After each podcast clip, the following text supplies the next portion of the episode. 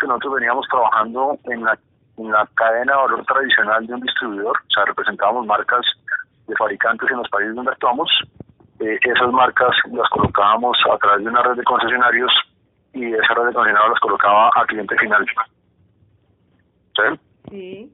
Eh, ¿qué, estamos, ¿Qué está pasando ahora? No es que estemos abandonando, digámoslo, esta área, eh, esta área de negocio, sino que la queremos enriquecer eh, con otras áreas de negocio, con otras áreas de negocio que están siendo, digámoslo, demandadas por la evolución de, del consumidor en sí, ¿vale?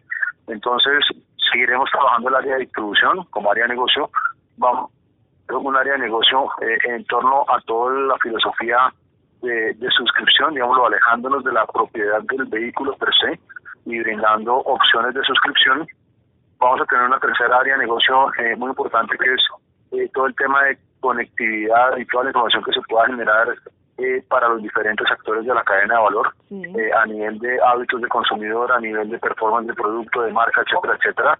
Y con esto viene eh, la cuarta área de, este ecosistema, que es toda la parte de inteligencia, que es todo el tema de data management. ¿sí? Básicamente es poder yo ofrecerle información, análisis, conceptos, hipótesis a los diferentes actores que participan en el ecosistema movilidad que queremos promover.